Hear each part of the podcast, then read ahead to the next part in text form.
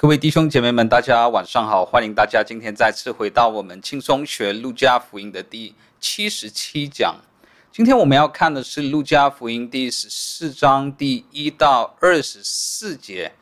啊，今天是我觉得相当呃特别的，不知道你有没有观察到？呃，通常我们在每一讲当中查考的经文不会查考那么多。呃，我自己没有翻过以往的这个录影来看一看，但是我。我其实不太确定，我们这个轻松学路加福音讲了三年的时间，呃，是否曾经有呃在一讲当中讲过，呃呃二十四节那么多？呃，如果没有的话，这说不定是我们自从讲轻松学路加福音以来讲的呃最多经节次数的一讲。呃，为什么我们今天要讲的那么长呢？呃，通常我是尽量避免不要讲的那么长的。啊，但是等一下，在我们呃读经或者查考到呃某处经文的时候，呃，那可能你可以尝试呃呃看看，呃，我们可以看看你能不能够发觉为什么今天我们把呃这段经文呃需要讲的那么长，呃需要处理呃一次过处理那么长的这段经文，啊，但我们希望今天还是可以在比较呃合理的时间。的情况下，我们能够完成我们今天所要查考的经文。那我们事不宜迟，马上就来读我们今天要查考的经文，在路加福音十四章第一到二十四节。安息日，耶稣到一个法利赛人的首领家里去吃饭，他们就窥探他，在他面前有一个患水臌的人。耶稣对律法师和法利赛人说：“安息日治病可以不可以？”他们却不言语，耶稣就治好那人，叫他走了，便对他们说：“你们中间谁有驴或有牛，在安息日掉进掉在井里，不立时拉他上来呢？”他们不能对答这话。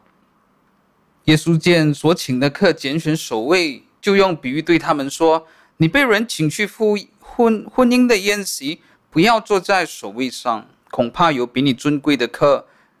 被他请来。”那请你们的人前来对你们说，让座给这一位吧，你就羞羞愧愧地退到末位上去了。你被请的时候，就去坐在末位上，好叫那请你的人来对你说：“朋友，请上座。”那时你在同席的人面前就有光彩了。因为凡自高的必降为卑，自卑的必升为高。耶稣又对请他的人说：“你是。”摆设午饭或晚饭，不要请你的朋友、弟兄、亲属和富足的邻舍，恐怕他们也请你，你就得了报答。你摆设宴席，倒要请那贫穷的、残废的、瘸腿的、瞎眼的，你就有福了，因为他们没有什么可报答你。到一人复活的时候，你要得着报答。同席的有一人听见这话，就对耶稣说：“在神国里吃饭的有福了。”耶稣对他说：“有一人摆设大宴席，请了许多客。到了坐席的时候，打发仆人去对所请的人说：‘请来吧，样样都齐备了。’众人异口同音的推辞。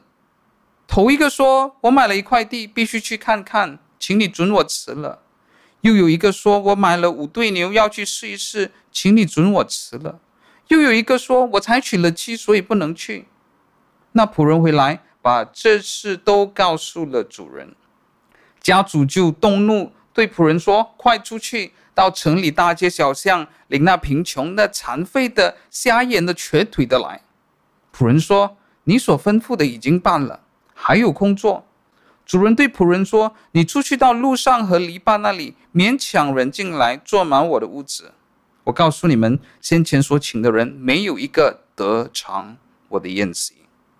让我们做个开始的祷告。父神，我们感谢你，今天我们又呃，因为你的恩典，我们可以再次以这非常特别的方式，呃，一起的来学习你的话语。父神，我们也再次把我们交托给你。我们祈求，当我们在聆听你的话语的时候，你对呃门徒的教导，你对法利赛人的责备，主，我们都祈求，我们也在这些的责备和这一些的警戒当中，主啊，我们也看到我们自己，我们在法利赛人的软弱当中的失败当中，我们也看到同样的看到我们自己的软弱和失败。主好叫我们呃阅读福音书的这些记载的时候，我们不只是以旁观者的角度看戏，我们不只是以旁观者的角度来学习。主乃是我们祈求你在你圣灵的引导、你话语的光照之下，主我们都可以悔改，我们都可以。谨慎的过活，我们都可以警醒的度日。我们将以下的时间，我们的学习交托奉耶稣的名，我们祷告。阿门。十四章一节，安息日，耶稣到一个法利赛人的首领家里去吃饭，他们就窥探他。那在四十章一节的时候，我们进入到了呃另外一段的叙事。呃，事实上，路加在他的这个福音书当中，常常用呃希腊文的一段话 “anagneto” 呃来表达他要开始另一另一段新的叙事。呃，这这段呃这句话这句话其实常常呃这这这段希腊文的话常常用来表达是一个新的叙事。呃，但是通常呃几乎没有办法呃翻译到中文来。其实有时候英文圣经也很少的来翻译这句话。啊，但是十四章一节的时候，我们来到了一个新的叙事。耶稣到一个法利赛人的首领家里去吃饭。那这个法利赛人的首领是呃是谁呢？啊，希腊文在这里用的字其实是呃相当笼统的，我们也不太肯定这个领袖是什么样的领袖。呃，希腊文这里要表达的可以是一个比较小的领袖，好像例如管会堂的。那路加在这里的意思可以是有某个领袖。某个首领，而这个领袖刚好是一个法利赛人啊，希腊文可以表达呃这样子的一个意思，他只是某个首领，例如管会堂的，刚好是一个法利赛人，他也可以表达比较大的一个官位，呃，像可能中文我们这里翻译的法利赛人的首领，可能是他在法利赛人这个宗派里面，可能他是董事部的这个成员啊，他是比较大的这个首领，这也是可能的，啊，所以我们不太。真的肯定，呃，这呃这里讲的首领到底是什么样的这个职位？呃，但是不论如何，他还是有在社会上一定的呃的这个地位。呃，耶稣就到这个人的家里去吃饭啊，当、当然很可能是受这个人的邀请。啊、呃，当然这里在讲到吃饭的时候，犹太人不像华人一样是吃米饭的啊、希腊文原文这里讲的是去其实是去吃面包。啊，但是当然讲吃呃吃吃吃面包的原因，那是因为呃这个犹太人他们的主食，呃呃呃也就是面包，就像我们华人的主食常吃白米饭一样啊。但是其实这里也不一定要只是说他们就只吃面包，当然可能还有一些其他的食物啊。所以呃这里讲的吃饭可以讲就是去他的家里用餐。那在这个。呃，时候我们也知道，这是在安息日的，呃，安息日的时候，我们都知道，呃，犹太人，尤其是法利赛派的，他们的安息日的条例是，呃，非常的严格的。那你说，如果安息日不可以煮饭的话，啊，安息日也不能够起火，不能够起火，不能够煮饭的话，那怎么吃饭呢？那他们吃的这个面包，呃，如果呃在安息日的话，就是在前一天就已经预备好了，啊，所以那是隔夜饭，啊，安息日的前一天就做好了这个面包。所以安息日的时候是不起火，呃，不煮饭的，呃，不做面包的，那是前一天的时候就准备好的食物，啊，他们就窥探他，窥探是什么意思呢？啊，其实我们之前也大概很详，呃，之前也很详细的解释过了，啊，但是简短的说，这个呃窥探讲的不是偷看，而不是好像在一个门缝里面，呃，偷看耶稣在做什么，这里的窥探。呃，在希腊文里面的意思是比较像是以一种不好的、呃不怀好意的方式去观察一个人，或者好像我们可以说以埋伏的方式去观察一个人，呃，或者可能我们可以想象在古装剧当中，有时候有一些的奸人、一些的奸臣，可能他们就摸一摸胡子，他就说我就看你下一步要怎么做啊，这类型的这种的态度，他们是以这种呃。呃，一种不好的这个意念要观察耶稣下一个的举动，或者他下一个要讲的话。啊，当然某一点我们都知道，呃，他们会有这个出发点是，呃，他们会有这个意念，也也是因为他们知道耶稣在他的教导当中，在他的讲道当中，常常有很多呃争议性的这些言论。那十四章一节在这里，其实有一些解经家也会说，其实我们也不太肯定，这些法利赛人一开始邀请耶稣到他们的家用餐的时候，是不是一开始就不怀好意呢？啊，这是有可能的，可能他们一开始就已经设计好了，呃，就呃就是一个圈套，就找了一个病人，看耶稣会不会在安息日的时候来行这个医治，这是有可能的，呃，但是。呃，也有一些学者认为，其实我们很难从那么少的这种，呃呃资料当中来下一个定论。十四章一节，我们同样也可以解释成，呃，这个可能法利赛人的首领也也只是出于呃招待的原因邀请了耶稣，而刚好那时候在安息日的时候，或者刚好在那时候有这个病人的时候，以至于他们呃就产生出了这个窥探的心，呃，这也是这也是有可能的。所以我，呃，我自己认为，这其实也很难下定论，这并不是路加的重点。就像我们在上一讲所提到的，有一些法利赛人来告诉耶稣：“嘿，希律想要把你杀死呢，你赶快逃走吧。”呃，我们也很很难从那么那么简短的一句话当中，是否知道这些法利赛人是否是恶意，或者是出于好意？呃，这其实也在可，我们也可以说，这可能也不是路加呃的重点，也不是他很。要很详细的去解释的一些地方。十四章二节，在他面前有一个患水臌的人。啊，水臌是什么意思呢？呃，水臌是什么样的病呢？那其实这是我们相当熟悉的，我们现代人就把它叫做水肿。啊，你就说水肿，水肿是病吗？啊，那，你这个想法其实是正确的。那因为这是我，因为我们在现代的医学当中常常会分辨。症状跟疾病，症状和疾病是不一样的。呃，我们会看水肿只是一个症状，但是我们不会看水肿是一种的疾病。呃，但是在古时候，他们的医学知识，呃，基本上是没有分辨症状 （symptom） 跟疾病 （disease） 这呃这两个东西的。啊，圣经里面可能有另外一个例子是我们比较熟悉的，就是耶稣有一次行神迹医治了彼得的岳母。啊，呃，福音书记载说，彼得的岳母是患了热病。热病是什么呢？热病就是发高烧。那同样的，我们今天不看发高烧是一种疾病，我们只看发高烧是一种症状。你发高烧可能是你患了感冒，你发高烧可能是你食物中毒，你发高烧可能是你患了新冠肺炎。啊，但是。高烧本身只是一个症状，呃，但是古代人没有分辨这个，古代人就把发烧当作是一个疾病，啊，同样在这里，这个人是有患了这个长期的这种水肿，呃，但当然这只是一个症状，但是对古代人来说，他们把它看成是一个疾病，啊，所以，呃，像我们刚才提到，我们在这里也没有很详细的资料。呃，这个人到底有什什么？他到底患了什么病？他可能是有肾脏问题，可能有心脏衰竭，可能有肝硬化，这些都可能会造成长时间的这种水肿问题。啊、呃，但是这这是呃，路加没有再更仔细告诉我们的。十四章二节，你也可以同样问这个问题，就是为什么这个人在这里？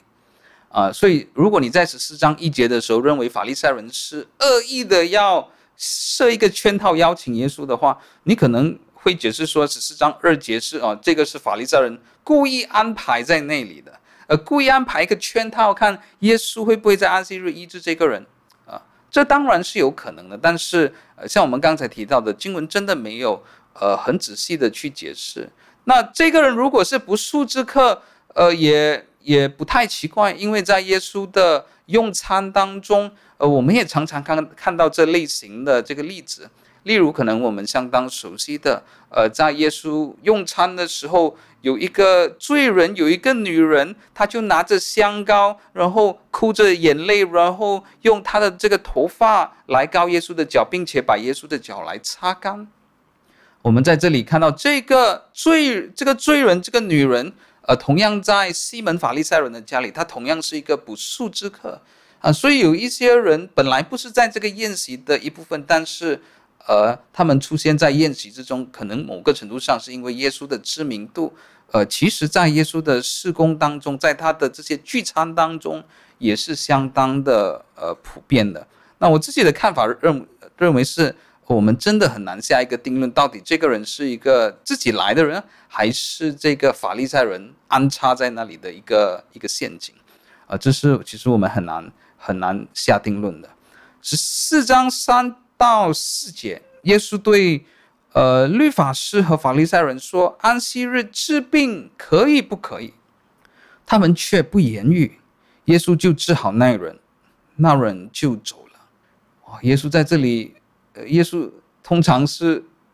他大多数的时候是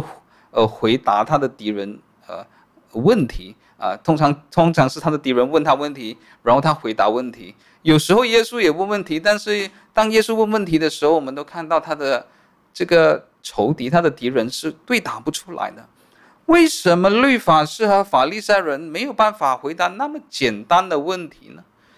啊，我们讲到，当他们钻研律法的时候，在他们拉比的传统里面，尤其对于旧约的条例，更尤其是安息日的条例，是有非常非常详尽的讨论。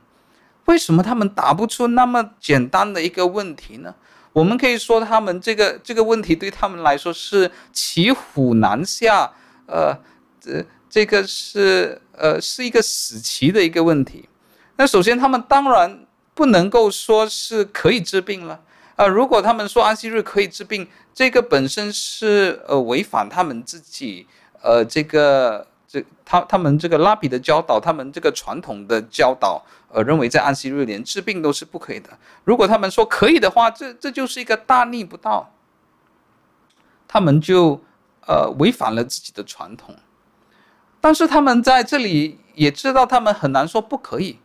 为什么呢？因为他们都知道耶稣是呃行神迹的，他们在这个时候也也呃呃在安息日医治的冲突也发生了好几次，他们也知道呃耶稣不只是能够行神迹，耶稣也在安息日当中行神迹。如果他们说安息日呃不可以治病，耶稣在这个时候就行神迹把这个人医治好了。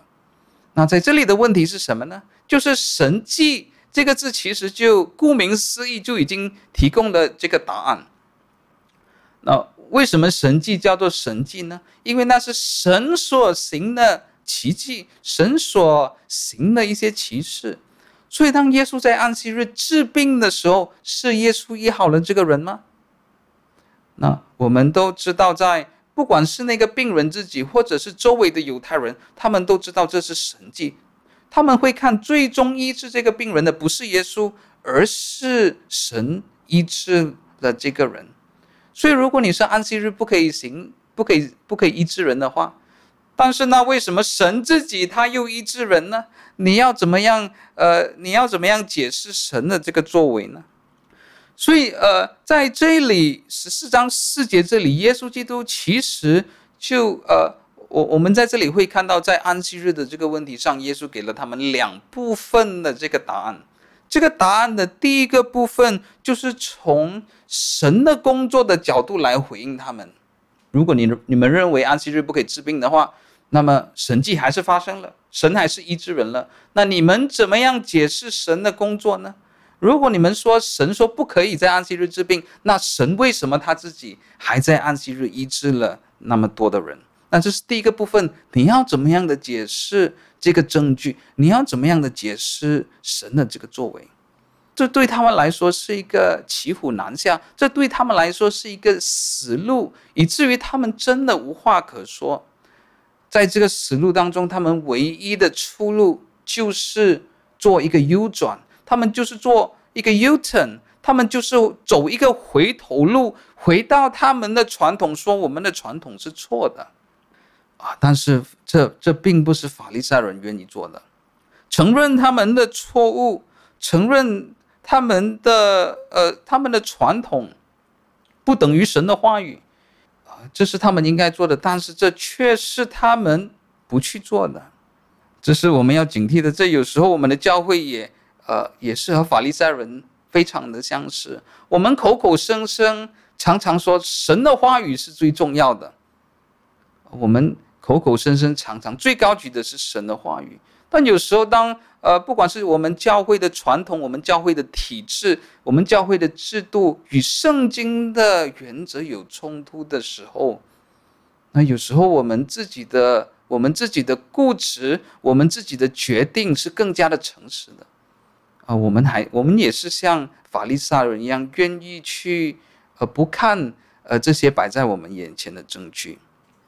四章第五节，便对他们说：“你们中间谁有驴或有牛，在安息日掉进井里，不立时拉他上来呢？”这四章六节，他们不能对答这话。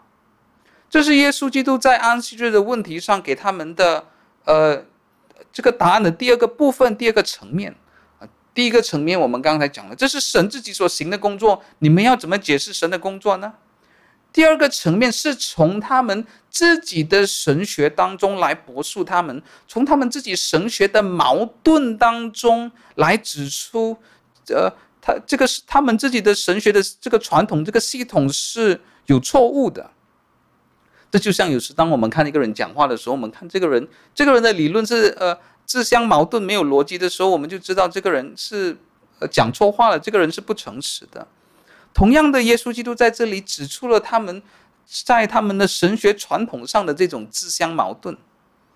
我们在之前已经谈论过了，在法利赛人自己的教导里面，他们有明文的讲到，在安息日的时候是可以对呃这些动物、对这些牲畜呃有这种怜悯的呃行为、怜悯的工作的。例如在安息日的时候，你是可以带牛羊去喝水的。这在安息的日的时候是所允许的。十四章这里处理的是在安息日的时候，呃，你是如果你的牛羊掉到一个坑里面，你是可以去做这个拯救的工作的，你是可以把他们救出来的。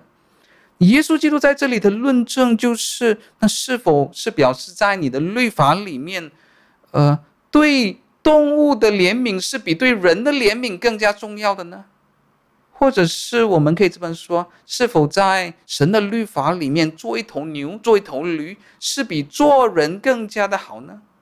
因为做一头牛、牛做一头驴，在他有困难的时候，他可以在安息日被拯救上来；但是有病的人却不能够在安息日，呃，得着医治。那我们在这里看到这第二个层面的答案，法利赛人还是让，他们不能对答，他们静默不语。弟兄姐妹们，我们不要以为法利赛人的不回应，他们的法利赛人的沉默是没有答案啊！如果你认为沉默是没有答案，那你就错了。Darrell Bock 在他的注释当中，呃，指出了很重要的一点：沉默也是一种答案。弟兄姐妹们，这是有时候我们看电视剧的时候，我们都会看到的。可能呃，这个情侣当中的其中一方，他质问另外一个人说：“你是不是做对不起我的事情？”结果另外一方沉默不语，那是否是一个答案呢？他说：“你说话，你怎么不说？”他还是沉默不语，啊，这个时候是不是没有答案呢？不是，啊，当我们看戏的时候，我们就知道，啊，有时候沉默也是一种答案。所以在这里，我们千万不要看这个法利赛人是没有答案来回答，不是，啊，他们的沉默，啊，本身是没有答案的，而是在这里，这是。更加重要的，我们看到在下面，并不是一般的平信徒，也不只是一般的法利赛人，而是当中有好一些的知识分子，包括律法师，包括这些旧约律法的专家，包括他们的神学家也在当中。啊，耶稣基督如果在这个时候真的要开始这个安息日的辩论的话，照理来说，耶稣是应该处于下风的。为什么呢？因为在这个时候的辩论是不对等的，只有耶稣自己一个人，但是他的对手却是有那么多法利赛派的神学家、法利赛派的这些律法师，啊，我们以数目来说，我们看耶稣啊，这个辩论你应该是输的，但是却不是这样，这些法利赛人，甚至是这些他们的呃律法师、他们的神学家，都是静默不语。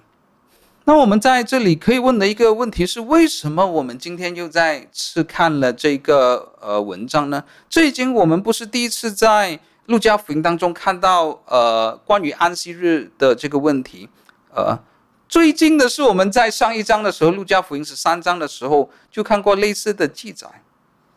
呃，路加福音十三章十到十七节，我们很快的复习安息日。耶稣在会堂里教训人，有一个女人被鬼附着，病了十八年，腰弯得一点直不起来。耶稣看见，便叫过她来，对她说：“女人，你脱离这病了。”于是用两只手按着她，她立刻直起腰来，就归荣耀与神。管会堂的因为耶稣在安息日治病，就气愤愤地对众人说：“有六日应当做工，那六日之内可以来求医，在安息日却不可。”主说：“假冒为善的人啊，难道你们个人在安息日不解开朝上的牛犁，牵去饮吗？况且这女人本是亚伯拉罕的后裔，被撒旦捆绑了十八年，不当在安息日解开她的绑吗？”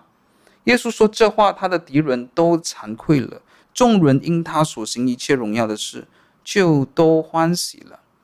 那我们今天在讲解这段经文的时候，其实速度是相当的快的。其中一个原因，我们在十三章的时候已经处理过类似的问题啊，所以如果今天你是呃第一次来，或者你最近才来，那你可以到回到这个十三章这里更仔细的来看，呃，这段记载我们有更详细的这个解释。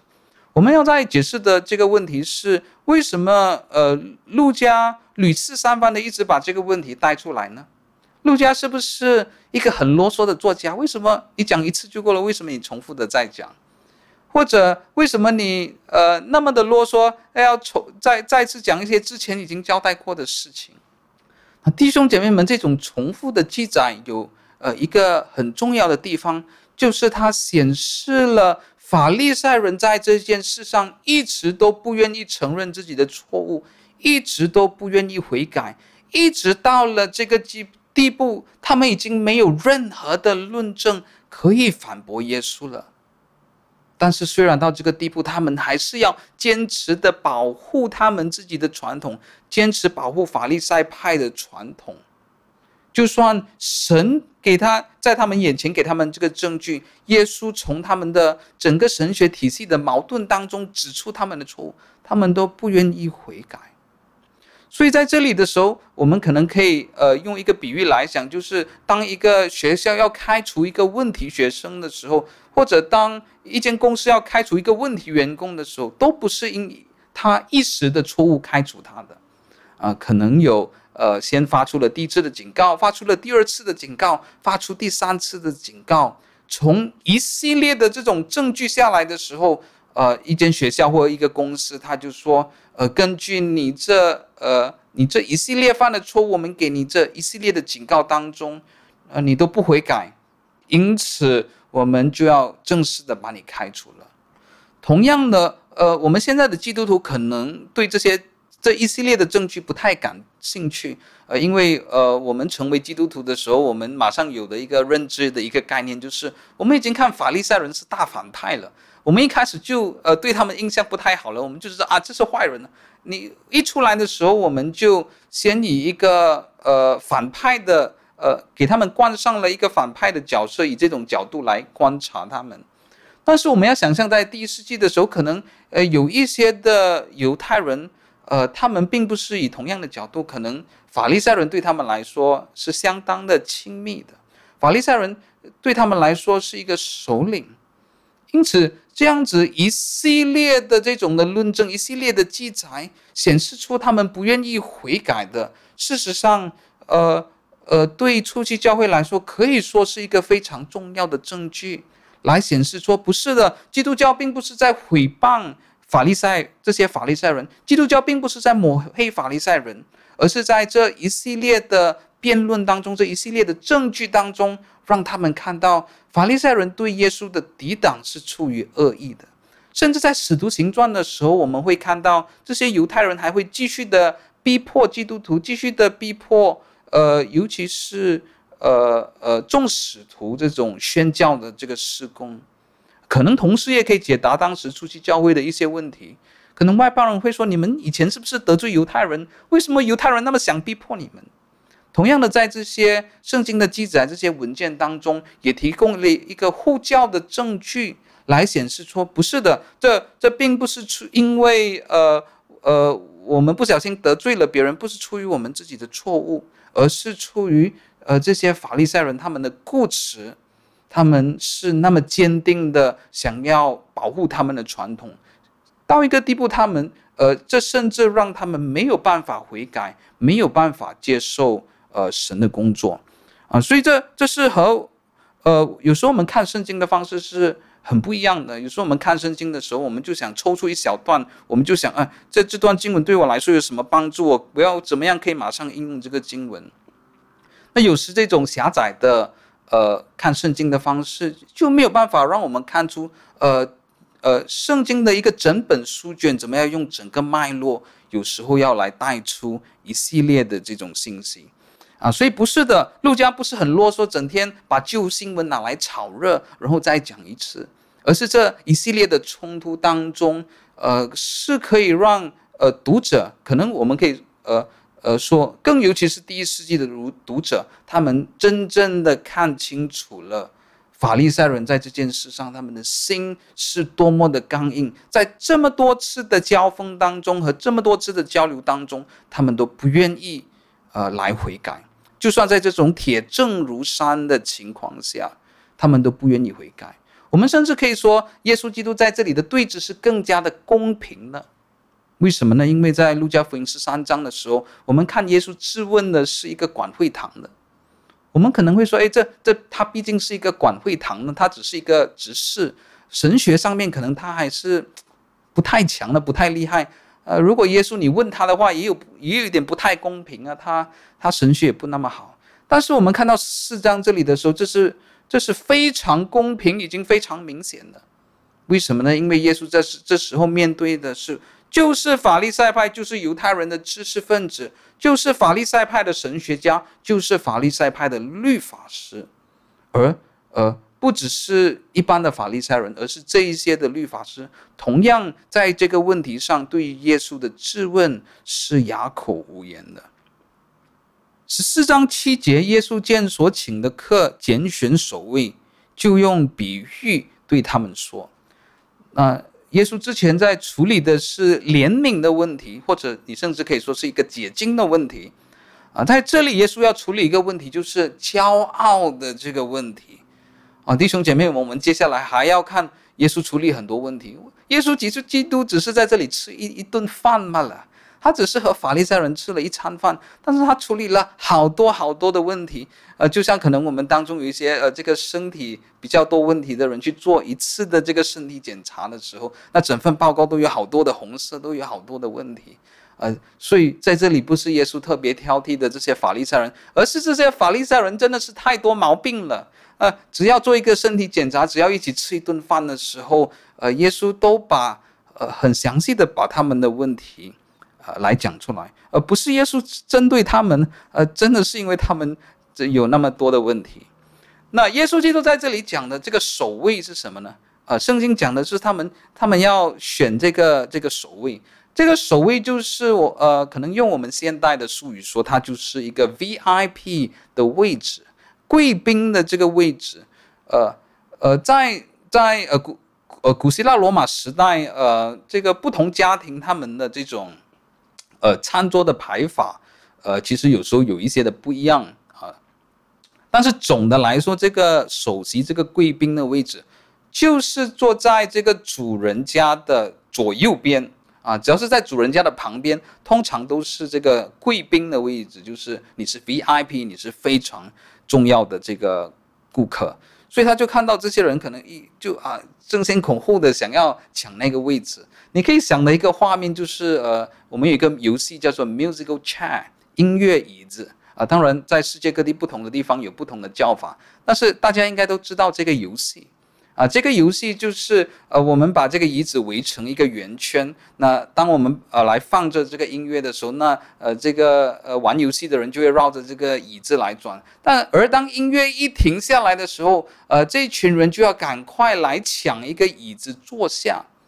那呃，这个呃，这个玩游戏的人的数量通常是比椅子更加的多，所以有一些人会抢不到椅子。我们就在看这些人抢椅子的过程当中，我们就觉得很好笑，很好玩啊！耶稣基督在这里就是看这些看这些人在玩 musical chair，耶稣就摇摇摇头怎么样子啊。所以这些人都想要选这个呃这个主人家旁的左右的这个位置，啊，这个是一个 VIP 的这个位置。当然，我们我们看到呃。这个现象的时候，第一个反应可能我们会想的就是，哎，这些人怎么为这种这么小的事情来有这种贪慕虚荣呃，从某个程度上，我们可以说，呃，我们这样想也是正确的。耶稣基督在这里讲的就是这些人的不谦卑，这些人的骄傲，这些人的贪慕虚荣，有某部分上是正确的。但是如如果我们要更正确的来评估这个情况的话，其实还有两样事情是我们需要知道的。第一个是第一个问题，就是在古代社会当中，呃，荣誉与羞耻的文化，the culture of honor and shame，呃，这是呃我们在现代的呃社会当中，可可能至少呃在我们华人的社会当中，呃，现在这个荣誉与羞耻的文化已经不是一个一个非常明显的呃一个文化，这这是我们现代的人比较难去理解的。那我们在这里，呃，如果你对新月的背景想要更加有认识的话，了解这种荣誉与羞耻的文化，或者有时有时候简称为荣辱观，呃，是非常重要的。那我我我们没有时间很仔细的来讲这个呃荣誉与羞耻的文化，但是呃，可能我们就举几个例子，让大家可以明白我们要带出的是什么。呃，我们可以举的例子是日本人的武士。日本人的 samurai，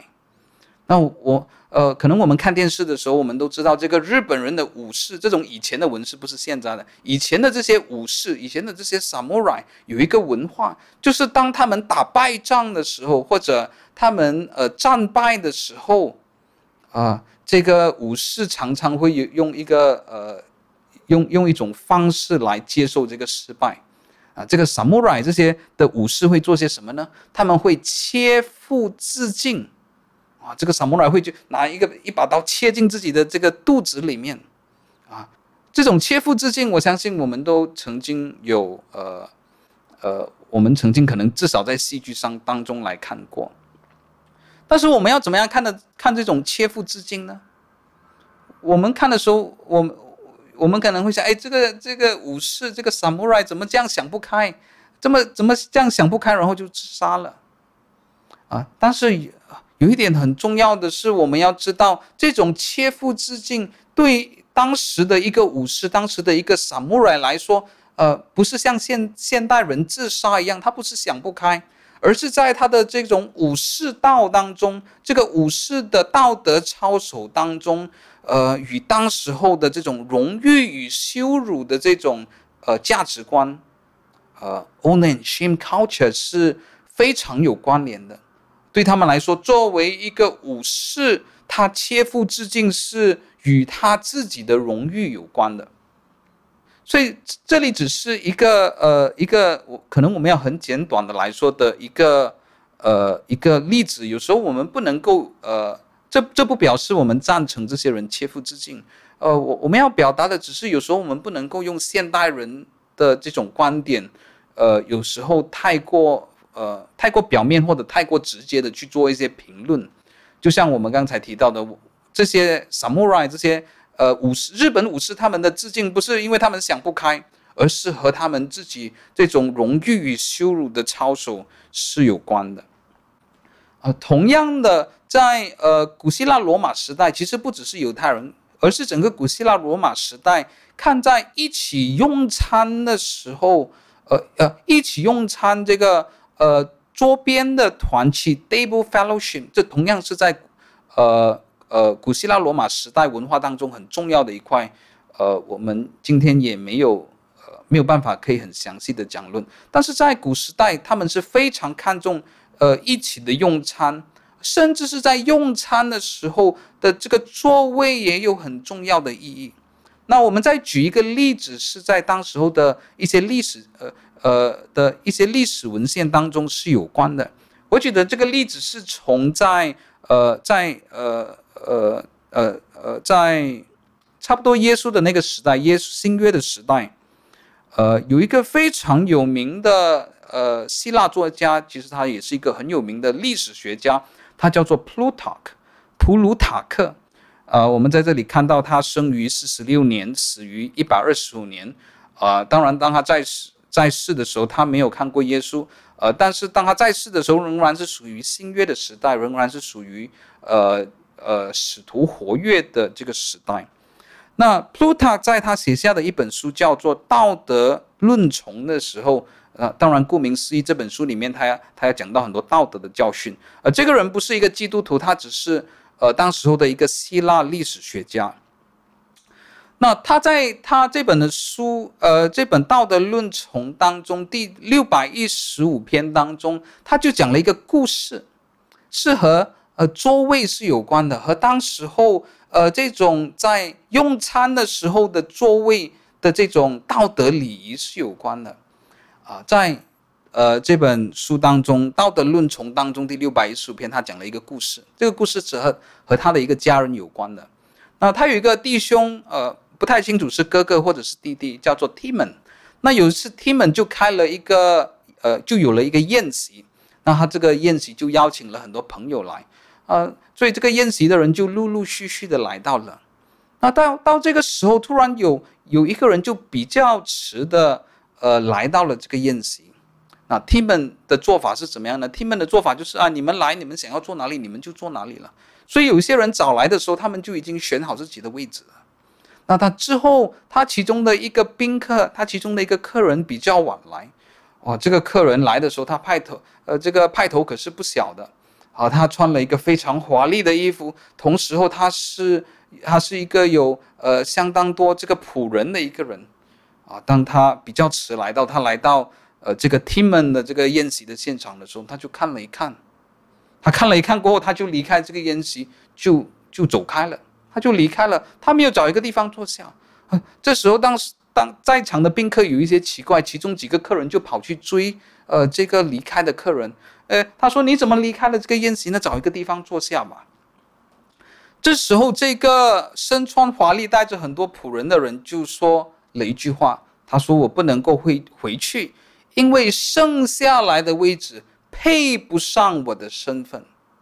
当他迟来到一个宴席的时候，他看到剩下的位置配不起他社会的身份的时候，他认为：“呃，我不能够参加这个这个宴席了。”我就必须离开，因为我不能够坐在那些的位置上。呃，在 Pluto，呃第六百一十五篇这篇的呃接下来的时候，他就记载了他父亲讲的一句话。Plutarch 的父亲就说：“哎呀，如果这个 Timon 早听我的话，那别人就不会这样子看。呃，我们的安排是那么样的混乱，那么样的没有秩序了。”啊，这个是普鲁塔克。在他这本书当中记载的一个道德上面的教训，而这些人都不是犹太人，而而我们要在这里带出的一个教导就是，呃，是的，我们知道，呃，这些法利赛人在这里争的这个位置，呃，的确是一种，呃呃，可能我们可以说是一种爱慕虚荣的行为，但是我们要看到的是，呃，这某个程度上也是在当时的社会。风气社会的文化之下，这是他们文化的一部分。事实上，耶稣基督在他的教导当中，也不是反对他们这个文化，呃，耶稣确实教导他们说，在这个文化当中，我们要在这个，你们要在这个文化当中学习谦卑，去坐在那最后一个位置，而不是争先恐后的想要呃坐到那前面的那个位置去。这是我们刚才讲的第一个层面，我们必须要了解，在当时候，这对他们来说是一个非常重要的一件事情。在当时候的这个呃荣誉与羞辱的文化下，这是他们文化非常重要的一部分。是的，我们仍然是看他们是错的，他们他们有这种的态度，这样子的做法是呃呃错误的。但是同时，我们要了解到这背后有一些文化。元素的一些原因。那第二个层面，我们要讲的就是，呃，我们要给大家提醒的就是，当我们来看，呃，这些人争先恐后的要抢这个首位的时候，我们不要认为这和我们今天，呃，我们的教会或者我们的基督徒生活是没有关系的。啊，这一些的，呃，这些的表达方式，这社会文化可以改变，但是有一样东西却是不改变。变的就是人的心，啊，今天我们人的心仍然会去，呃，追求某些虚浮的荣耀，我们仍然会追去追求一些，呃，像这类型，呃，在呃，它其中一一点可以是这种社会上面的地位。我在这里可以举出几个例子，呃，例如以前我曾经在医学院教过书呢，呃，我也曾经有时候需要做一些呃入学前的面试，面试一些学生，啊，呃，所以像这些例子，在学生当中，有时我也能够看见，呃，有一些呃人想要进入医学院，想要成为医生的其中一个对他们来说很重要的原因就是社会地位。那如果我成为医生的时候，我就不只是呃各呃各行各业当中的其中一个，我是各行各业当中其中一个最有地位的啊？为什么呢？因为别人称呼我不是称呼我李先生，不是称呼我陈先生，而是称呼我做李医生，而是称呼我我为 Doctor Tan、Doctor Lee 啊呃，所以追求这种社会的阶级。呃，仍然存在在我们的社会当中的，或者在马来西亚的处境当中，有相当特别的一点，就是，呃，在马来西亚和世界上一些较少的国家是仍然有册封制度的，呃，例如可能大家比较熟悉的，在马来西亚有册封 Dato 这个这样子的一个头衔，其实还有好几个头衔，呃，但是尤其是在马来西亚的处境，因为这些头衔的种类相当的多。那如果你比起，例如英国，呃，我们知道在英国有册封，呃，爵士，册封一个人做 Sir，呃，这个爵士，但是这样子的册封是相当难才能够得到的，必须有非常非常大的成就啊。但是在马来西亚，因为这种册封的这种头衔是相当多的种类啊，以至于呃，当有一些的商人他们的生意达到某种程度的时候，呃。在他们的呃人生当中，他们都想会有好有一些人都会想要试看，呃，我我我的生意现在有很已经很成功了，我要试看能不能够拿到一个大多的头衔，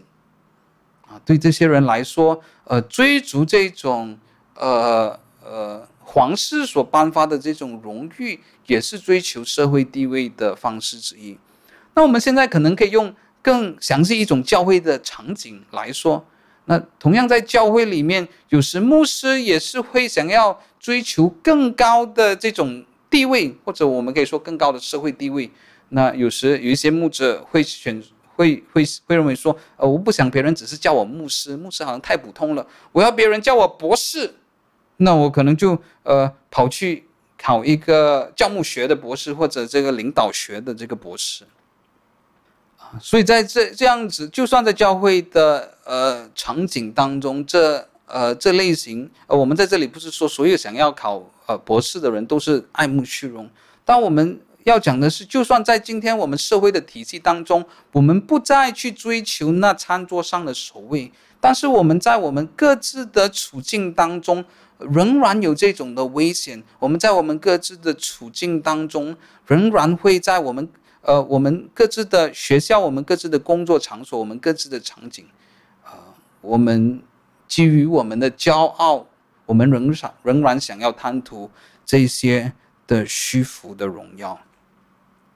你被人请去赴婚姻的宴席，不要坐在首位上，恐怕有比你尊贵的客被他请来。那请你们的人，呃，请你们的人前来对你说，让座给这一位吧。你就羞羞愧愧地退到末位上去了。你被请的时候，就去坐在末位上，好叫那请你的人来对你说：“朋友，请上座。”那时在你同坐的人面前就有光彩了。弟兄姐妹们，耶稣基督在这里给的这些劝告，其实在我们刚才给的例子当中也，呃仍然是相当有用的。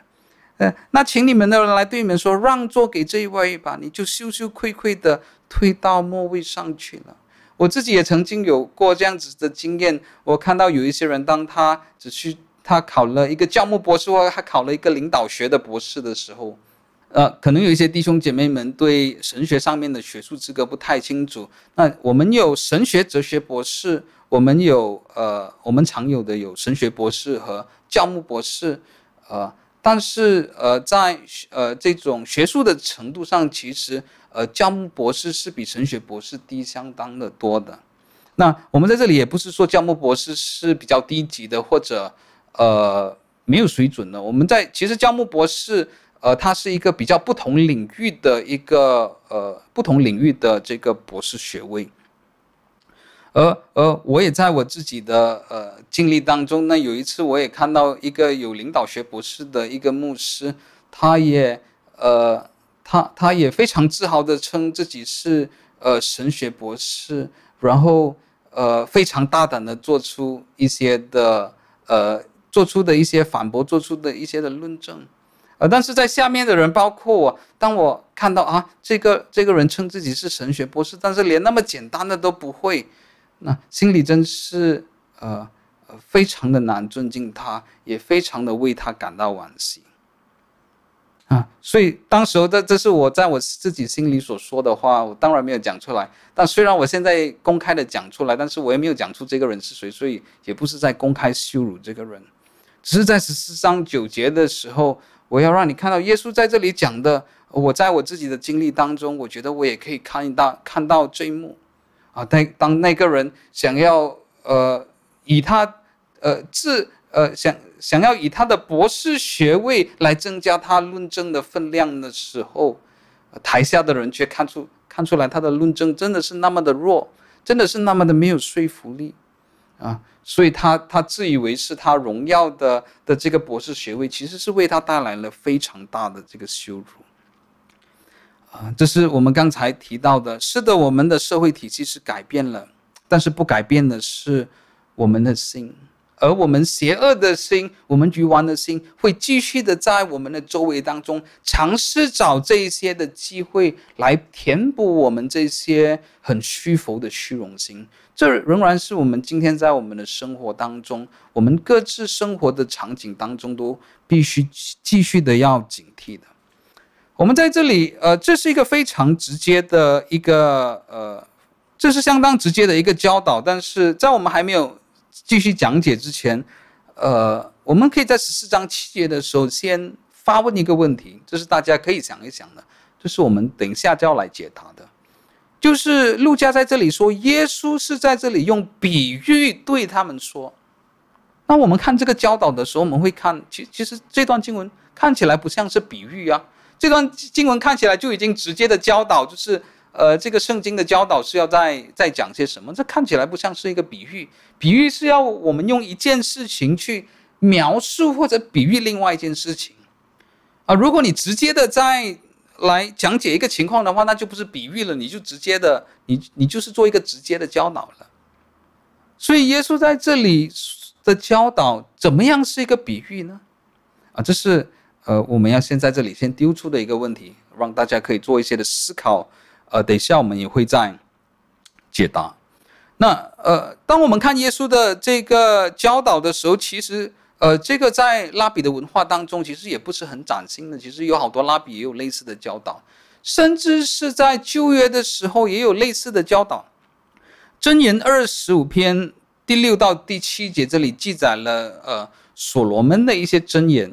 第六到第七节，不要在王面前妄自尊大，不要在大人的位上站立，宁可有人说，请你上来，强如在你觐见的王子面前叫你退下。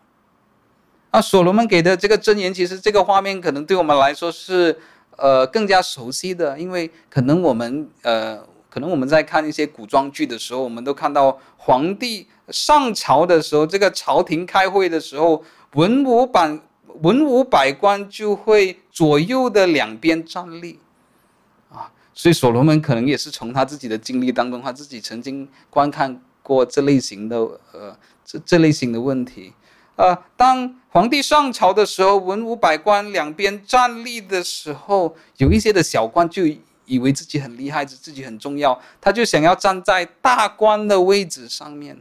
那别人就说：“哎，你你是小官来的，你不可以站这里，你你走去下面一点，走去那个比较不重要的，这是大官站的这个位置。”这是在箴言的时候，呃，所罗门就在朝廷的这种场景给了这个呃给了这个教导。耶稣基督同样在这里以婚宴的比喻来做这个教导，而这一些的教导要带出什么呢？其实使徒保罗讲得更加的清楚。使徒保罗在罗马书十二章三节说：“我凭着所赐我们我的恩，对你们个人说，不要看自己过于所当看的，不要看自己所，呃，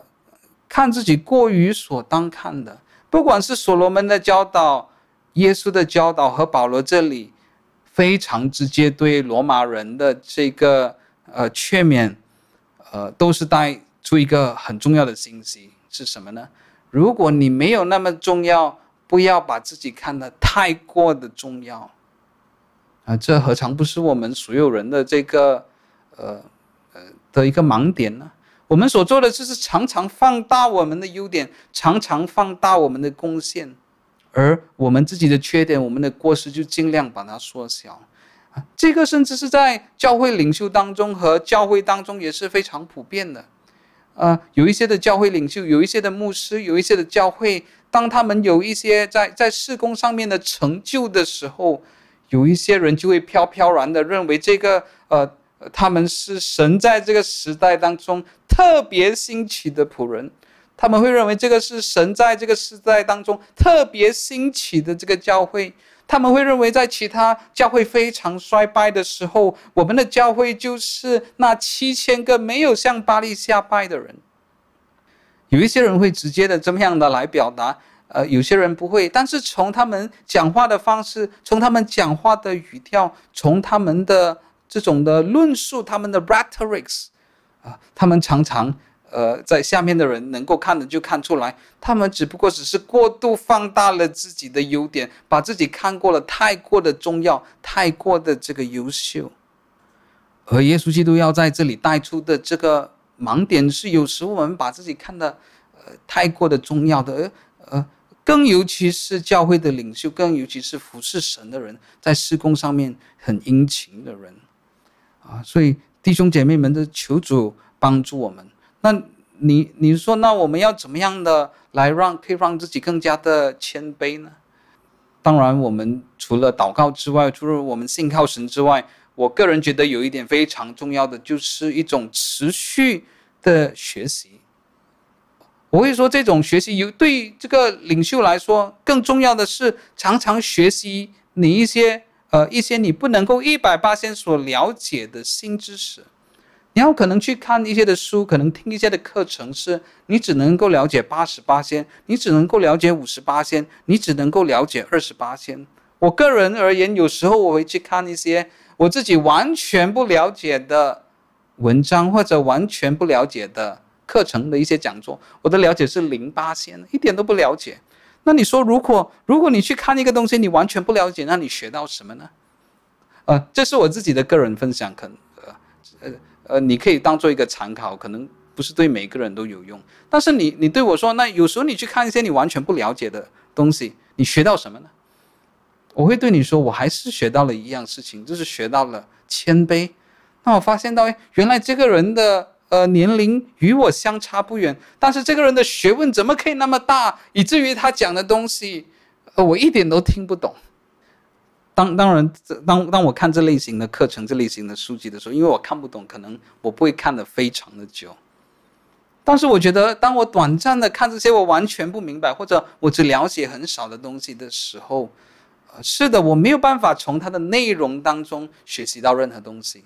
啊，但是我觉得我学习的另一点是，它开了我的眼界，它让我看到，哦，原来我不知道的还有那么多，我需要学习的，呃，还有那么多。所以弟兄姐妹们，这是我们要我，这是我个人觉得，有时候有一些人的骄傲，是出于，呃，他们他们是活在呃一个非常小的圈子和一个封闭的圈子，以致他们成为了，呃，这个井底之蛙。当你没有看到更大的世界的时候，呃，比你更有恩赐，比比你更有成就，比你更有忠心的人的时候。呃，井底之蛙也会误以为自己是哥斯拉。大家知道哥斯拉是什么吗？哥斯拉是 Godzilla，那是在日本电影里面常常有一个非常巨大的怪兽。啊，这是我我觉得我这个下午最有成就的事是想出了这句话。井底之蛙也会自以为是哥斯拉，他是那么小的青蛙，但是他以为自己是哥斯拉，非常的大。而且这句话还有押韵呢。井底之蛙以为自己是哥斯拉。哪一天可能我年纪比较老，稍微有一点学问的时候，我觉得如果我要写一本书关于法利赛人的教，我觉得我要以这个为题目。井底之蛙误以为是哥斯拉，这句话其实相当不不错吧？我们在还没有呃结束这一段的之前，我们要呃回到我们刚才提到的一个问题，就是耶稣基督在这里呃给了这个教导，他劝这些人呃你在婚宴上面的时候不要争这个席位，不要争这个首位，这怎么是一个这怎么是一个比喻呢？这这是很直接的教导吧？这是很直接的道德教导，这怎么是一个比喻呢？路加是不是写错了？那如果耶稣就只是在婚宴的教导这里就结束的时候，这的确不是一个比喻。但是这里下一句经文非常重要的一点，就让整个教导变成不只是一个道德的教导，而是一个比喻性的教导。这节经文就在十一节，因为凡自高的必降为卑，自卑的。必升为高。十四章十一节这里有一个非常重要的地方，就是这一节的经文的动词是用被动句写成的，呃，这常常在中文的呃译本没有被翻译出来。但是如如果我们要翻译的话，这句经文应该是这样子的翻译：因为凡自高的，必被降为卑。不只是降为卑，不是你自己降为卑哦，是被降为卑，自卑的。不只是必升为高，是必被升为高。那这是我们在之前呃做了好多次介绍，我们在这里不重复。但是这是在新约作者当中常使用的一种语法方式，叫做神圣的被动、神性的被动 （theological passive）。呃，这种语法当中常常用这种被动式的语呃语句，以致我们会问：凡自高的必被降为卑。但是被谁降为卑呢？啊，这个新约作者要表表达的是被神降为卑，这是神自己的工作。这种被动词常常不去解释，呃，这个背后的动作是谁啊？但是他要表达的是背后的推动者就是神本身。凡至高的，我们如果我们直接的解释说，呃，十四章十一节这里说的是凡至高的，神将他降为卑。而那些自卑的，神将他升为高。这一句的教导重要性，就是他让这整段变成了一个真正的比喻。因此，耶稣在这里的教导，不只是呃在教导我们怎么样在呃社交活动上面，呃要怎么样待人处事，我们在婚宴上面要怎么样选正确的位置，不只是耶稣是把这个当成是一个比喻。你在社交活动当中，有一些人他会叫你去做更好的位置，有一些人他会叫你去坐一个更卑微的位置，但是这是比喻性的。耶稣基督要带出来的教导是：呃，我们在世上的骄傲和谦卑，呃，不只是停留在世上罢了，而是在末后的日子，在神审判的，最终在神审判的时候，呃。神也会让那些骄傲的人降为卑，而谦卑的人，神也会把他们抬举起来，抬高起来。所以是在这个意义上，这是一个比喻。神就用我们在世上去参加婚宴，我们在世上呃的这这些的社交活动当中，我们的生活、我们的工或工作当中，作为比喻来比喻说神在。他永恒的赏赐当中，也会以同样的态度来看待骄傲的人和谦卑的人。我们进入到了另外一段十四章十二节，耶稣又对请他的人说：“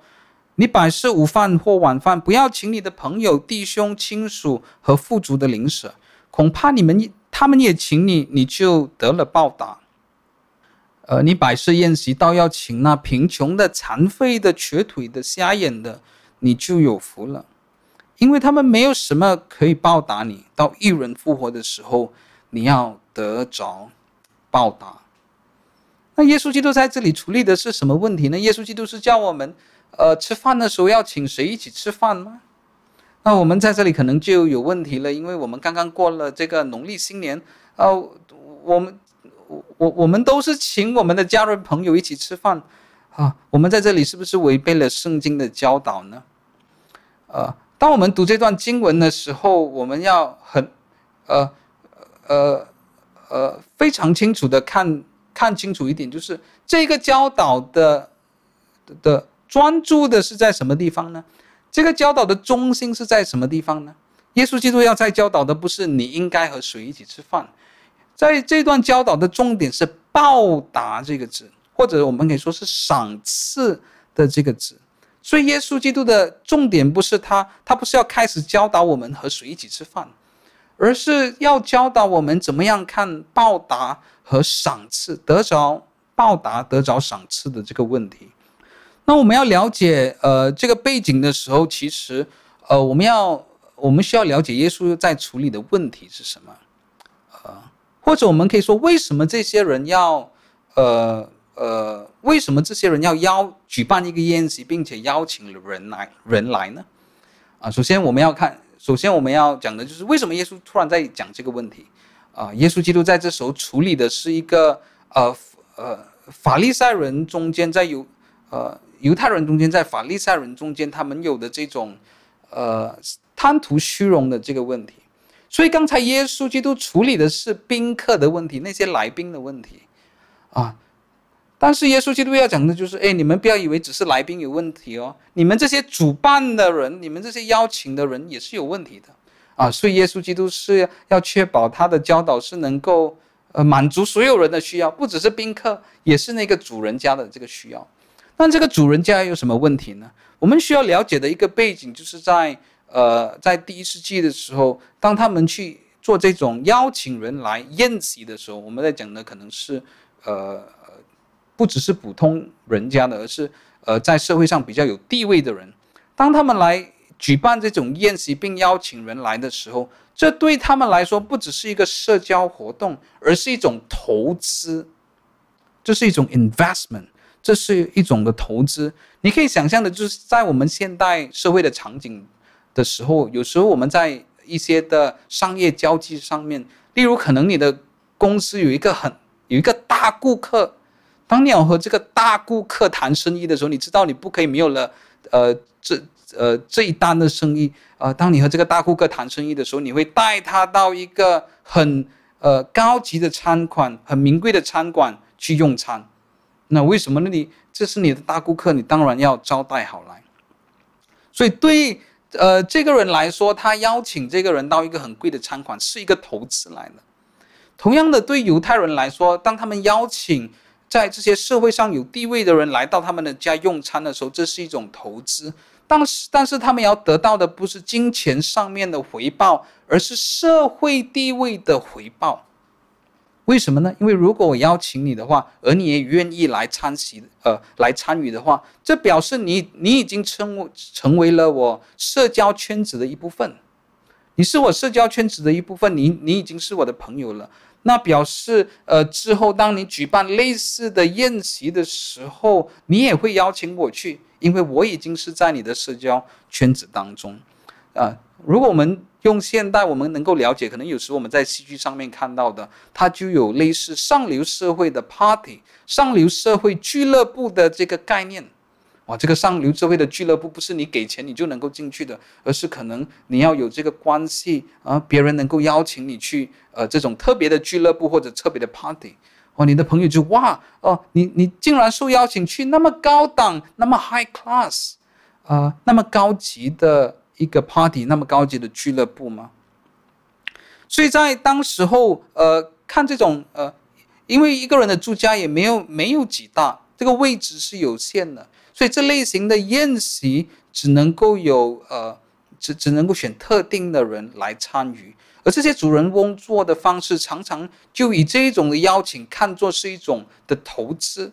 啊，我邀请人来我家吃饭，就是在我社我的社会地位上得到投资。因为当这个人有宴席的时候，也也也只有极少的人能够去，而我就非常荣幸的是其中一个人，所以我们要在这里了解到，耶稣基督要在这里处理的问题，不是要开始教导我们，我们明天约朋友吃饭，后天约人吃饭的时候，呃，我们作为基督徒只能够和谁一起吃饭？呃，这个不是耶稣基督要处理的问题，而是他要针对的问题是，我们在寻求一些什么样的赏赐呢？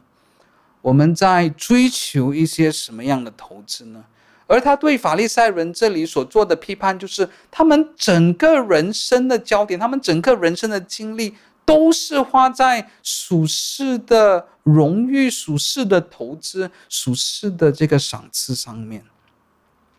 而呃，而这一种的这种短见，而这种的没有远见，是和之前是一样的。他们想要争这个座位，只是要有这种短暂的这个虚荣。他们想要投资这种社会第一，只是只是想要这种短暂的这种地位，而耶稣在这里却提醒他们：你们如果真的是要寻找赏赐的话，你们要寻求永恒的赏赐，你们要寻求天国的赏赐，而你要怎么样得到这些的赏赐呢？看顾那些真正有需要的人，那些贫穷的人，那些瞎眼的人，那些瘸瘸腿的人。所以 Darrell Book 在他的注释当中，我觉得他提出了一点是一针见血的，或者我们可以说，耶稣在这里说，真正的招待是什么？What is true hospitality？到底什么是真正的接待人？什么是真正的款待人？真正的接待人，耶稣说是一种没有目的的慷慷慨，啊，没有居心的慷慨。他只是为了要付出，而不是想要从这些人身上得到得到什么。当我们真的是想要付出，不是想要从这个人的身上得到金钱上面的益处或者社会上面的益处的时候，那这样子的请客，这样子的招待，才是一种真正的招待，真正的款待。十四章十五节，同席的有一个人听见这话，就对耶稣说。在神国里吃饭的有福了，啊，弟兄姐妹们，现在是十点十五分啊，但是像我们刚才一开始提到，为什么我们今天要讲那么的长呢？为什么今天还要从十五节下去继续的讲到二十四节呢？那我希望在十四章十五节这里的时候，他马上让你了解到为什么我们今天就是要把这一段讲完。我们今天要讲。要把这段讲完，当然有一点也是处于这整一这整段都是在这呃这一餐的饭局上面发生的，啊、但是有另外一点，十五节这里你可能会联想到，我也希望你有联想到，这和我们上一讲的经文是非常有关系的。同席的有一人听见这话，就对耶稣说：“在神国里吃饭的是有福的。”我们上一个礼拜看了什么经文呢？耶稣在路加福音十三章二十八到三十节这么说：“你们要看见亚伯拉罕、以撒、雅各和众先知都在神的国里，你们却被赶到外面，在那里必要哀哭切齿了。从东、从西、从南、从北将有人来，在神的国里坐席，在神的国里吃这个宴席。只是在后的将要在前，在前的将要在后。”我们看到，这虽然是新的一段叙事，路加也要带出一些新的东西，但是在这些的新叙事当中的背后，仍然有它衔接着的一个主题。所以事实上，其实每个礼拜我们读经的时候，基于呃这种时间的限制，我们其实读的经文都只是我们要查考的经文。呃，我们那我们当天要查考的经文，其实在范范围上面其实是相当的小的。那我鼓励你，如果你想要呃更加的回味，或者呃更加深入的来看到我们每个礼拜查考的经文的这种脉络和连贯性的时候，啊，在当你自己在读路加福音的经文的时候，你可以从更早的经文开始读起，你可以从十二章开始读起，你可以从十一章开始读起，你可以从九章五十一节开始读起，或者更好的，你可以从路加福音第一章第一节开始读起。你可以在路加福音第一章，在玛利亚的呃尊主颂 Magnificat 的这个诗歌的时候，你就看到这个诗歌路加是怎么样在这个伏笔当中一直的在暗示接下来路加福音的主题要怎么样的发生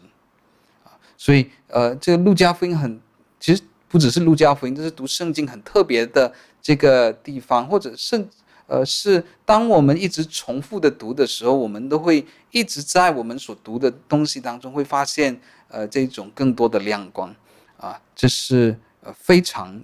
呃非常刺激、非常振奋人心的。那十四章十五节为什么？呃，这个人在吃饭的时候突然讲这句话，在在神国里吃饭的是有福的。呃，其中当当然可能这个人也没有原因，可能有他自己的原因。但其中一个原因可能是现在，哎，这个这个整个气氛真的是很僵硬了，因为耶稣责备我们的是真的是责备到太太到位了，我们真的也没有办法为自己找一个借口。呃，这时候呃，就有一个人要来打圆场，可能是想要来呼唤。舒缓一下这个比较比较僵硬的，呃，这些人真的是被耶稣骂到，真的是体无完肤，狗血淋头，又不肯又不肯认罪，又不肯说主啊，求求你告诉我们怎么样悔改，就有一个人出来打圆场啊，在神国里吃饭的是有福了。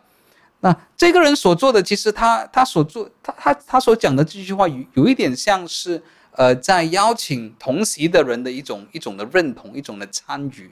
呃，这就像可能有时候我们看到，呃，这个牧师在台上讲道的时候，可能他会说，啊、神会供应我们的，对吗？阿门。呃，当牧师这样子说的时候，他就是要邀请台下的人一起说，阿门。是的，神会供应我们，神会眷眷顾我们的需要的，对吗？阿门。啊，台下的人会说阿门。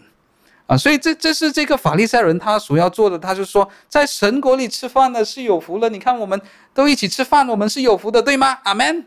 啊，所以台下的人会说啊，感呃，这个餐桌上的人会说感谢主，感谢主，我们都是在神国里面吃饭的。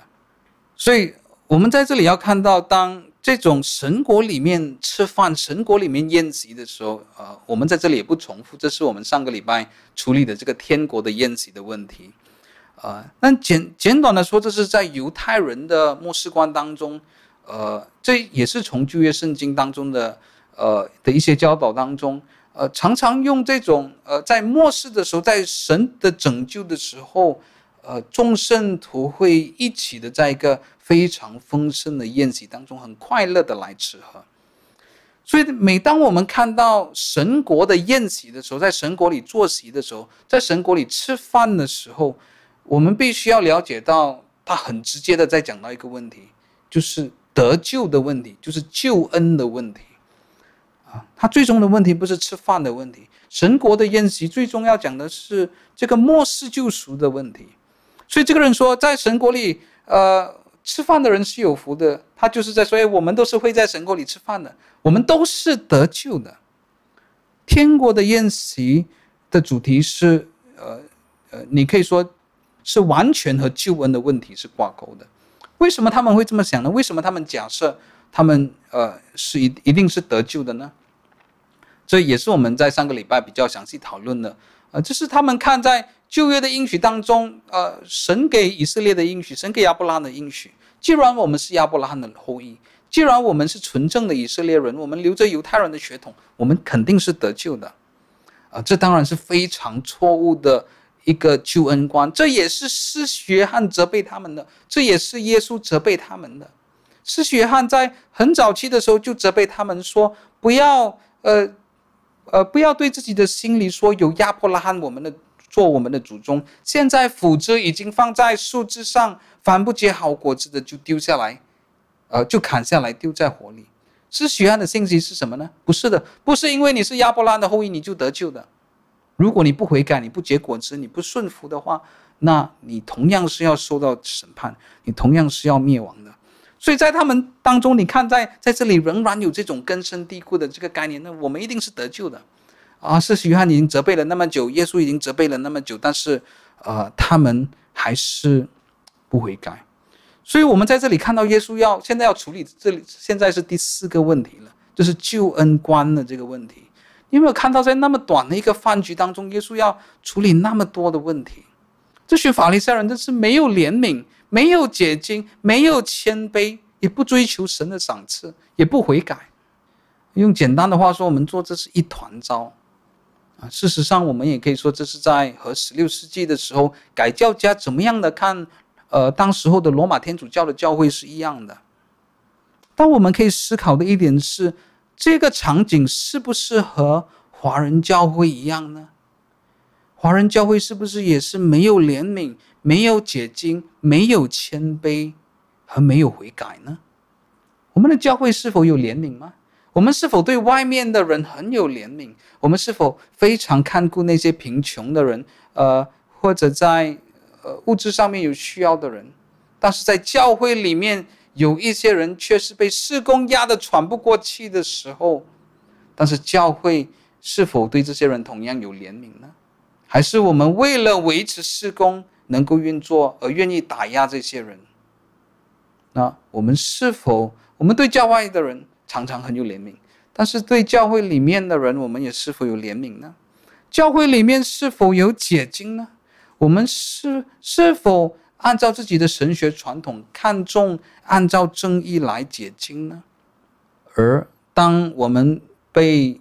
呃神的话语来对峙，被圣经的原原则来对峙的时候，我们我们的教会，我们教会的领袖是否愿意去思考？是否愿意去悔改，还是我们只在意的只是外在这些光鲜亮丽的这个施工呢？啊，弟兄姐妹们，我们在法利赛人的失败当中要看到一点：如果我们不是建立在扎根在神的话语上面，其实我们是什么都做不好的。这其实是华人教会的一个问题。我们非常喜欢讲灵命，我们很喜欢讲侍奉，但是这种。对灵命侍奉的讲究，却常常是和神的话语、圣经当中的原则脱节的。我们常常喜欢讲宣教，我们常常喜欢讲大使命，但是在里面是有非常多，常常有非常多偏离圣经的方式。法利赛人在这里是那么的一团糟。耶稣处理了骄傲的问题、解禁的问题、怜悯的问题。谦卑的问题，耶稣现在要处理救恩的问题。十四章十六节到十七节，耶稣对他说：“有一个人摆设大宴席，请了许多客。到了坐席的时候，打发仆人去对所请的人说：‘呃，对，呃，打发仆人去对所请的人说，起来吧，样样都齐备了。’”十六到十七节这里，首先我们做一个介绍。这是在古时候，不只是在犹太人当中，而是在呃古时候，呃古时候的人，呃尤其是大户人家，非常有钱的人，或者是皇族，在他们这种大宴席当中，常常有这这类型的邀请，我们叫做双重邀请。呃，这是我自己的翻译，我没有找到中文的翻译是什么，我们叫做 double invitation。双重的邀请，啊，这种的邀请其实也有在以斯帖记第五章、第六章当中出现过，也同样有在当呃一些呃在圣经之外的一些希腊文文献当中也有出现过。那这种双重邀请是什么呢？啊，就是像这里讲到的，首先你先邀请了这个客人，诶，我在几月几日的时候有这个 party，啊，但是在这种大户人家的宴席，比较高级的这个宴席，他们还有第二次的邀请啊。这第二次的邀请是什么呢？就是你的这个宴席已经准备好了，就是你的厨房已经弄好了，已经准备可以上菜，差不多准备可以上菜了。这时候你再派你的仆人出去，再次的做邀请啊，你就可以想，这这是某个通告，某个 notification。哎哎，这个食物已经好了，这个宴席已经准备好了，你们可以来到这里啊。你可以想象的是，这种服务就是一种呃。呃，贵宾的服务，VIP 的这个服务，呃，这个服务就比较周到一点。那这个食物已经准备好了，差不多准备好的时候，再有一次的邀请。所以你在这个 double invitation 双重邀请的这种呃背景之下，呃，你可以看到这些呃宴客，接下来我们知道他们会一一的推迟，而这些人的推迟，在这种双重邀请之下是相当难接受的。为什么呢？因为呃，为什么会去请你来呢？就是因为你第一次邀请你的时候，你已经接受了。如果你不能来的话，你应该早点说啊。呃，就是今天如果我约你吃饭的话，你突然真的有急事的话，你要早点告诉我啊，不可以我在那里已经等着你了。你说，哎，你为什么没来？你你才告诉我你不能来，那借口是很烂的。那我们在十八到二十节的时候就看到这呃一连串的烂借口。呃，如果这这是一一次的邀请的话，这些人可能突然的话，可能还还能够原谅。但是这个是一个 double invitation，这是一个双重邀请。你第一次已经答应了，现在宴席准备好了。呃，其实我们看到在这个比喻当中，也很清楚的告诉我们，众人异口同音的推辞，这这根本是巴结好一起的，一起不要来的。头一个说：“我买了一块地，必须去看看，请你准我辞了。”又有一个说：“我买了五头牛，要去试一试，请你准我辞了。”又有一个说：“我才娶了妻，啊、呃，所以不能去。”啊，这这些人本来就答应了，但是在第二次的邀请的时候就全部反口了。这，呃，所以这些都是一堆很烂的借口。二十一节，那仆人回来，把这事告诉了主人，家主就动怒，对仆人说：“快出去，到城里大街小巷，领那贫穷、残废的、眼瞎的、瘸腿的来。”仆人说：“主啊，你所吩咐的已经办了，还有空座。”主人对仆人说：“你出去到路上篱笆那里，勉强人进来，坐满我的屋子。”啊，其实在呃这里和本这里的“勉强人进来”，呃，其实是不太正确的翻译。呃，这里可能更正确的翻译是“盛情的邀请人进来，努力的说服人进来，呃，坐满我的位置。”二十四节，我告诉你们。从前所请所请的人，没有一个得尝我的宴席。那这一这一段的比喻到底要在呃讲些什么呢？Klyne Snodgrass 在他的呃这本书当中，呃，我忘记中文叫什么了，英文是 Stories of Intent，呃，也有中译本是美国麦总传道会翻译的，应该是主耶稣的比喻，我没有记错的话，就在讲到呃在。呃，他的注释当中，他这么说：我们在这个比喻当中，可以有一些呃错误解释比喻的方式。其实比喻的结晶一般都是非常的危险的。呃，为什么呢？因为我们当中其中一个会常犯的错误，就是在在比喻当中抽出呃，在很小的细节上面来抽出呃一些的细节来作为呃一些新的要点或者新的解释。但是可能是在耶稣基督讲比喻的时候，本身没有这样子的意思的，呃，所以比喻，尤其是比较长的比喻，呃，常常是，呃，相当相当危险的，相当有风险的。呃，Klyne Snodgrass 认为有几个，呃，他这他他个人认为有几个是，呃，我们在解这段经文的时候常会犯的错。第一就是把错误的。你在看这个比喻的时候，有一个错误的焦点。那他举一个例子，有些人会把这个比喻的焦焦点放在是这个主人、这个家主的改变心意上面。我们知道这个家主本来是要请这这一群人的，但是这一群却却给了一群，却给了一堆烂借口不想来。这个家主就改变了心意，去邀请了另外一群人进来。Klyne Snodgrass 在这里就给一个例子。我们都知道，这个家主在这里要表达的就是神本身，但是我们可以用什么样的方式来错误的解释这个经文呢？就是把焦点放在这个家主的改变心意上面。啊，Klyne Snodgrass 说这个不是重点，但是当我们把这个当作是重点的话，我们就会这样子解释说：哦，你看神原本是要拯救犹太人的，神派耶稣来本来是要救犹太人，但是这些犹太人就一直拒绝，一直拒绝。所以就说没有办法了，OK。现在我们的计划不成功，我们一定要改变我们计划。我们现在有一个后备的计划，我们就去拯救外邦人，我们就去邀请呃另外一群人来进入我们的救恩当中。但是这样子的解释是否合乎圣经的真理呢？当神让呃这个救恩的计划也临到外邦人的时候，也临到我们华人的时候，是不是一个后备计划呢？是不是一辆车的这个后备胎呢？哎，本本来我只是想要救犹太人，但是失败了，没有办法，一定要有一个后备计划。那我们都，我们这里呃没有时间很仔细的解释，但是我们很简单的说，从圣经里面的教导，我们都可以可以看到，不是的，而是在旧约圣经的时候，我们就已经看到，这是神愿意在时候满足的时候，在。对的时机的时候，神也要借着犹太人来拯救外邦人，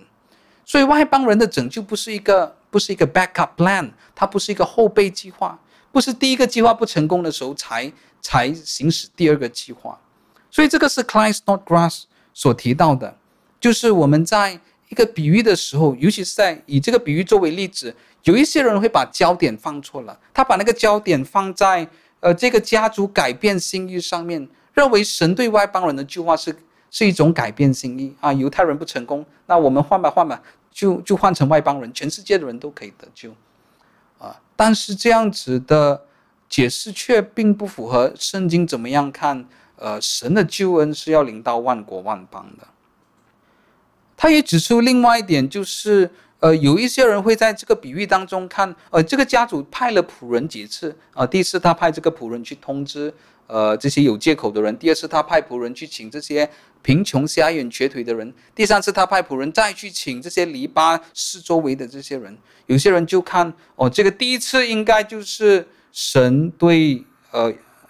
以色列人的工作，第二次是神接着耶稣基督对犹太人的工作，那第三次的时候还有一些空缺的时候，就是神对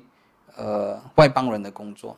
但是这同样是很难建立的，因为我们要我们要怎么样的解释呃这些有借口的人是谁呢？这第一、第二个、第三个人是谁呢？我们要怎么样解释这些贫穷瘸腿的人？我们要怎么样的解释呃这些在篱笆甚至在外面的人呢？同样的这种第一次、第二次、第二次、呃第三次，呃的的这种时间次序来解释在教会历史当中发生的事情，也是有牵强的。我们不一定要认为比喻当中的前后次序是和时间的前后次序是一样的。Klyne Snodgrass 说，在比喻里面的 chronology 的时间前后次序。不一定要和现实生活当中的前后秩序一定要有一种的吻合性，因为比喻只是一个比喻，比喻常常只是呃要带出一个重点或者一两个重点，而不是完全的和现实生活当中的情况是一样的。所以，我们在这里都只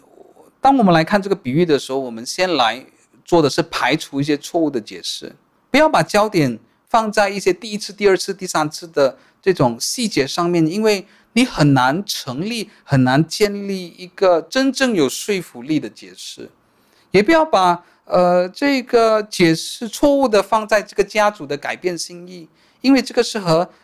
呃救呃圣经的这种救赎观呃神的工作是不符合的，这是不符合圣经的。那 Klyne Snodgrass，我们在这里只是呃呃呃。如如果你真的有这本书，或者你对呃对释经对呃尤其是比喻这这一方面非常有兴趣的话，你你可以考虑买 Klyne Snodgrass 麦总出美国麦总出版社出版的这本主耶稣的比喻。好，其实有非常非常仔细和精彩的论述。我们在这里呃真的只是因为时间的原因，我们呃只是很简单的带出他当他要表达的一些论点。但 Klyne Snodgrass 在这里要表说。这个比喻只是要带出很简单的一点，也就是回应神话语的重要性。这里要带出的一点不是，呃，你呃一个人的得救，一个人在宴席当中，呃，不是看他有没有被邀请，更重要的是，一个人有没有在宴席当中，是取决于他有没有接受这个邀请。一个人，我再重复一次，一个人呃有没有在这个神的宴席当中。不只是在于他有没有被邀请，因为有一些人被邀请了，他却不愿意复复习，他却出于很多的借口不愿意出席。但是真正取决于一个人有没有在神的宴席里面，是他有没有接受神的邀请，或者在我们所谈到的这个上下文当中，我们的这个语境当中，是这个人有没有对神的话语来做出回应。Klyne Snodgrass 也在他的注释当中讲到，我们在这里的时候看到这些人给了一个借口，在学者当中也有讨论这些人的借口是真实的理由还是不真实的借口。但是 Klyne Snodgrass 我觉得他讲了一个非常重要的一点，就是这些不管只是借口还是真实的理由都不重要的。为什么呢？因为耶稣基督要在这里带出来的就是，当一个人面对的选择是和天国有关的时候，任何的选择都是不重要的。甚至我们在之前几章看到，耶稣基督非常直接的说：“如果你在人面前不认我的话，我在天上的父面前也不会认你。当我们所做的决定是和天国有关的时候，不管你是刚结婚，不管是和你的地，不管是你和那那你你的那五头牛，或者是更严重的和你自己的生命有关的时候，耶稣说：想要救自己的，就必上吊生命；那上吊生命的，就能够救自己的生命。因为当我们面对的是在我们面前的选择是和天国有关的时候。不管任何的事情，就算你自己的生命，那都是不重要的。所以 Klyne Snodgrass 说，我们根本不需要去讨论这些人给的这些理由到底是真理由还是假借口，因为就算是真实，就算是你的生命摆在这台上的时候，而这个代价是和神的国度有关的时候，我们都是选择神的国度，而不是任何其他一样的事情。而在这里的时候，这是再次回到和我们上个礼拜所谈到的主题是有关的。我们在上个礼拜的讲经当中处理一个很简单的问题，就是有一个人问耶稣这个问题：“主啊，得救的人少吗？”我们看到耶稣给了很多解释，但是没有直接回答这个人的问题。啊，耶稣基督说：“呃，呃，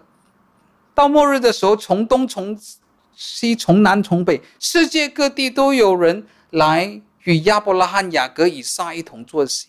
他们都在神的宴席里面，但是本国的子民却要在外面哀哭切齿了。我没有记错的话，是 David Garland 这样解释这这一句经文。他说：“耶稣基督怎么样回答这个人的问题呢？主啊，得救的人少吗？”耶稣基督的回答是什么呢？耶稣基督的回答就是。呃，你以为在天国里面的人没有在天国里面，你以为没有在天国里面的人，结果他们在天国里面出现了。这这其实也是这段比喻当中所要带出来的。你以为那些在天国里面的那些本来在前面的那些本来被邀请的人，本来在前面的结果却是在后面了。本来被邀请的却是像。呃，路加福音四章二十四节这里所讲的，我告诉你们，先前所请的人没有一个得尝我的宴席。那在前的本来却掉到在后了，那本来邀请的却变成与神的宴席没有份了。但是那贫穷的、残废的、瞎眼的，那些本来看起来不太可能会在这种呃丰盛的宴席当中的，但是他们却因为。接受了这个邀请，因为回应神的话语，所以在宴席当中出现了。所以再次的，耶稣基督挑战了这一些人的救恩观。这个人说，在神国里所做的，呃呃，在神国里可以吃饭的是有福的。这一些人的救恩观是建立在自己的血统上面、自己的血缘上面、自己的种族上面，而耶稣基督要改变这种观念。这其实也不是耶稣第一次来纠正这种观念，呃，这是我们之前在路加福音十一章的时候，我们也看过类似的教导。当耶稣在教导的时候，众人中间有一个女人大声说：“怀你胎和乳养你的是有福的。”这句话是什么意思呢？哎呀，你的妈妈一定是呃对你感到非常的骄傲，你的妈妈真的是很非常的被神来祝福。那这个人要把。呃呃，一个人的福气绑在血缘关系上面。首先，耶稣基督没有完全说他是错的，因为我们在路加福音一章看到的时候，的确，这个玛利亚是蒙大恩的女子，神给了她非常大的祝福。但是耶稣说什么呢？耶稣基督要在这里做一个反驳，他在这里要做一个改正。虽然这个人不是完全错的，是却还不如遵神之道、听神之道而遵守的人是有福的。耶稣说：“你我你不要把你的这个祝福对祝福的概念绑在血缘关系上面，而是你要看到，在天国里面最有福的人是谁呢？是听见神的话语，然后以悔改、以信心、以顺服回应的人。那这是真正有福的。而在耶稣基督对法利赛人的责备当中，耶稣基督所做的是同样的一个教导。”这些人看，哎，我们是犹太人，我们我们有亚伯拉罕的血统，我们一定是得救的。但是耶稣基督却要在这里告诉我们，不是，是不是被邀请的人，不是你有那个血统，那么你就是在神的国宴席里面，而是你接受这个邀请，你听见神的话语，并且借着悔改和顺服去回应神的话语，去接受这个邀请。唯有这样子的人，才能够真正的在神的国里面来做事。那弟兄姐妹们，我们今天的讲经，像我们刚才提到的，当你读到路加福，你回去读路加福音一章的时候，你还是可以把呃耶稣这里的教导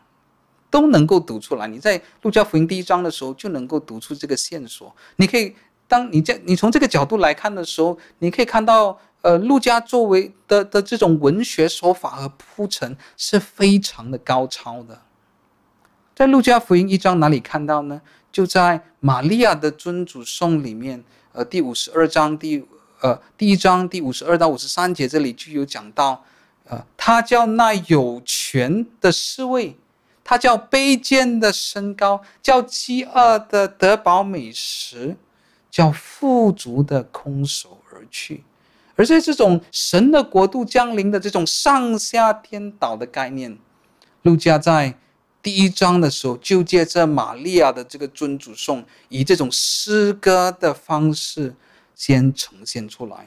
而在接下来路加福音的时候，他就借着耶稣基督的教导，也借着他和法利赛人之间的冲突，来继续的让我们看到，呃，玛利亚的这个尊主颂当中，这种富足的，呃，空手而去，但是饥饿的得饱美食，这种天国当中上下颠倒的现象。怎么样在耶稣事工当中展开出来？